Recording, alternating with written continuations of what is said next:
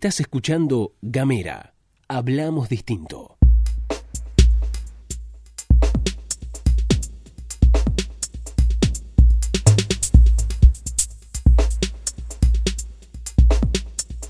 Hola, bienvenidos, bienvenidas, bienvenides a esta segunda temporada de Bitácora Podcast. Mi nombre es María Fernanda Rossi y soy periodista, soy locutora y además soy la autora del blog La Bitácora de la Gorda, que lo pueden encontrar en Facebook o me encuentran también en Instagram como Bitácora Gorda. En esos espacios y en este también, por supuesto, vamos a hablar sobre la diversidad corporal, vamos a hablar también sobre la hegemonía de los cuerpos, sobre las exigencias que tienen los cuerpos diversos en los diferentes ámbitos. Y en esta segunda temporada quiero arrancar por algo fundamental, y es que aprendí cosas en el mientras tanto. Durante toda la primera temporada, cada vez que yo saludaba y les daba la bienvenida a Bitácora Podcast, les decía que este era un espacio para salir del closet del sobrepeso. Y aprendí durante estos meses que eso está mal. Porque hablar sobre alguna cosa que desconozco, como por ejemplo si una persona tiene sobrepeso o no, o cuáles son las condiciones del peso de su cuerpo, es patologizar, es estigmatizar. Así que va a ser una frase que van a dejar de escuchar en este espacio y eh, además les convido a que la dejen de usar ustedes también, porque está bueno aprender cosas, está bueno reconocer además cuando uno hace las cosas desde la buena fe, ¿no? Pero así todo, entender que por más buena onda y buenas intenciones que una tenga, está mal. Así de simple. Entonces, que alguien tiene sobrepeso sin conocer su historial, sin saber absolutamente nada de medicina, por ejemplo, es algo que está mal. Así que a partir de hoy, a partir de este inicio de esta segunda temporada de Bitácora Podcast, ya no lo van a volver a escuchar, por lo menos en este espacio. Bueno, hoy quiero hablar un poco sobre la pandemia. No, no apaguen, no apaguen. Ya sé que están hartos, hartas, artes de escuchar, leer y cualquier cosa que esté relacionada con, con, el tema. Pero yo no les voy a hablar de COVID-19, no les voy a hablar de coronavirus, les voy a hablar sobre la exigencia que hemos tenido los cuerpos durante el aislamiento social preventivo y obligatorio. No sé cuándo va mm, a estrenarse esta segunda temporada y cuál va a ser la situación cuando finalmente eso ocurra, pero igual vamos a hablar del hoy y vamos a hablar además de cuál ha sido esa famosa exigencia que hemos tenido los cuerpos, sobre todo los cuerpos diversos y sobre todo, una vez más, las mujeres. Esto lo hemos dicho un montón de veces, a los varones también les pasa, también los discriminan, también los señalan, pero la exigencia, la demanda, el consumo es, por sobre todas las cosas, sobre el cuerpo de las mujeres. ¿Y qué ha pasado a lo largo de estos meses en que hemos estado dentro de nuestras casas obligatoriamente o que hemos tenido restricción de movimientos por esta pandemia que está azotando al mundo. Uno abre los diarios los portales en internet y de la mayoría de las notas que se encuentran tienen que ver con esto. Y se preguntan, ¿con cuántos kilos vamos a terminar la cuarentena? ¿Cuánto peso vamos a subir cuando termine el aislamiento social preventivo y obligatorio? La exigencia, una vez más, es sobre una demanda muy difícil de cumplir en un contexto absolutamente inusual. Estamos en nuestras casas, encerrados, encerradas, porque afuera hay un peligro latente, porque nos podemos enfermar y porque esa enfermedad nos puede traer complicaciones y porque esa complicación te puede llevar a la muerte. Pero en lugar de prevenirnos sobre esa cuestión, nos señalan y nos exigen que en el mientras tanto no se nos ocurra subir de peso.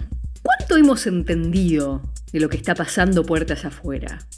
¿Realmente la mayor preocupación puede ser cuántos kilos de más, entre comillas, vamos a tener cuando termine la pandemia? ¿Y si la pandemia dura años? Y si la pandemia además nos afecta en otros niveles tal como está pasando, Estamos adentro de nuestras casas mientras que tenemos que trabajar, mientras que tenemos que ser docentes, mientras que tenemos que ser muchas veces asistencia psicológica de otros, de otros. Entonces, ¿cómo puede estar dentro de las exigencias que no te pases de comerte más de medio alfajor? ¿Estamos entendiendo la dimensión de lo que está pasando puertas afuera? ¿Cuánta de esa exigencia tiene que ver otra vez con que seamos cuerpos consumibles? ¿Realmente nos hemos detenido a pensar todo lo que nos afecta en nuestra vida diaria? Más allá de la imposibilidad de poder hacer algo de ejercicio o de eh, tener los gimnasios cerrados o con una menor cantidad de gente que se puede reunir dentro de esos espacios. Más allá de la cuestión legal de lo que se puede y lo que no se puede hacer. Más allá de lo que dicen los decretos nacionales o provinciales. Pensemos en cada uno, en cada una. ¿Realmente estamos preparados, preparadas para enfrentarnos a tener que pelear con la mirada externa, con la mirada ajena, porque mientras que tuve que ser docente, médico, enfermero, mientras que tuve que trabajar desde mi casa cuando no tengo las comodidades de mi oficina o las comodidades del comercio donde trabajo o incluso eh, no, no, puedo tener en mi rutina normal de ir a la fábrica o de ir a trabajar al lugar que sea, Además, tengo que cumplir con la exigencia de no salirme de cierto talle de ropa o de que la balanza marque cierto número.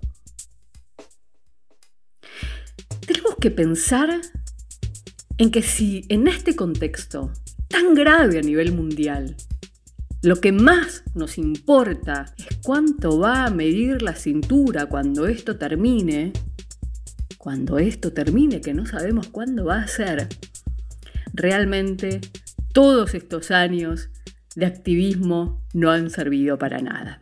Lo que yo puedo sugerir desde acá es, una vez más, hacer algo que podemos hacer todos, todas, en nuestras casas y que es además gratis. Apagar la tele, dejar de seguir cuentas en Instagram, en Twitter, en Facebook que nos hacen replantear cosas en el mal sentido y en vez de hacernos sentir bien con nosotras mismas nos hacen sentir mal.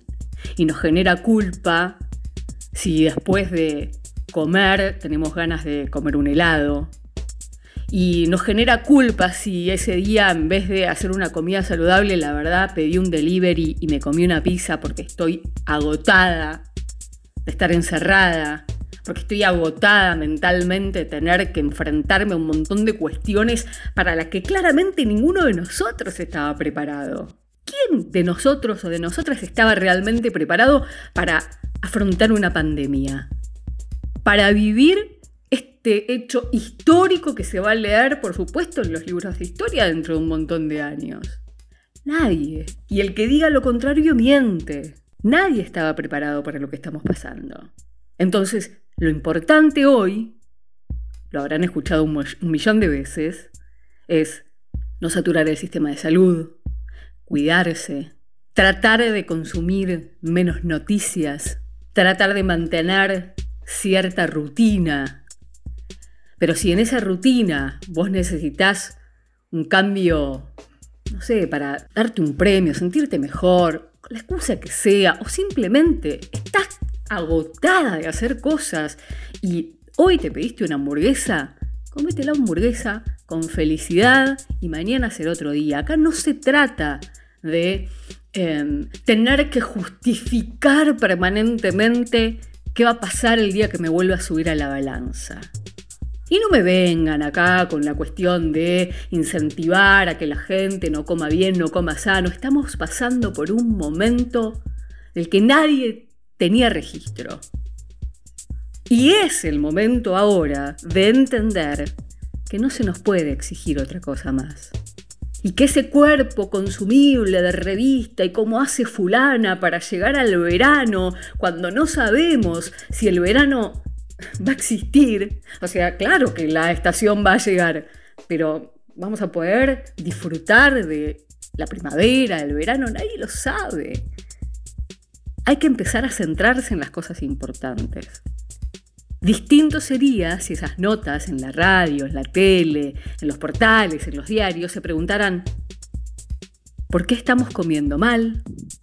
O advirtieran sobre la cantidad de familias que no pueden acceder a una dieta balanceada porque mamá, papá, abuelos no pueden salir a trabajar o tienen reducidos sus horarios de trabajo y por lo tanto cobran menos y pueden acceder a menor calidad de alimentos. ¿Por qué no nos preguntamos cómo solucionar un problema grave de fondo que tiene que ver con la nutrición o la malnutrición? ¿Qué es lo que nos importa? ¿Que estemos sanos o que respondamos a esa exigencia para la foto en bikini cuando podamos volver a ponerla? Este ha sido el primer capítulo de Bitácora Podcast, segunda temporada. Ojalá vuelvan pronto. Muchas gracias por estar del otro lado. Mi nombre es María Fernanda Rossi. Me encuentran en Facebook como La Bitácora de la Gorda y en Instagram como Bitácora Gorda. Gracias.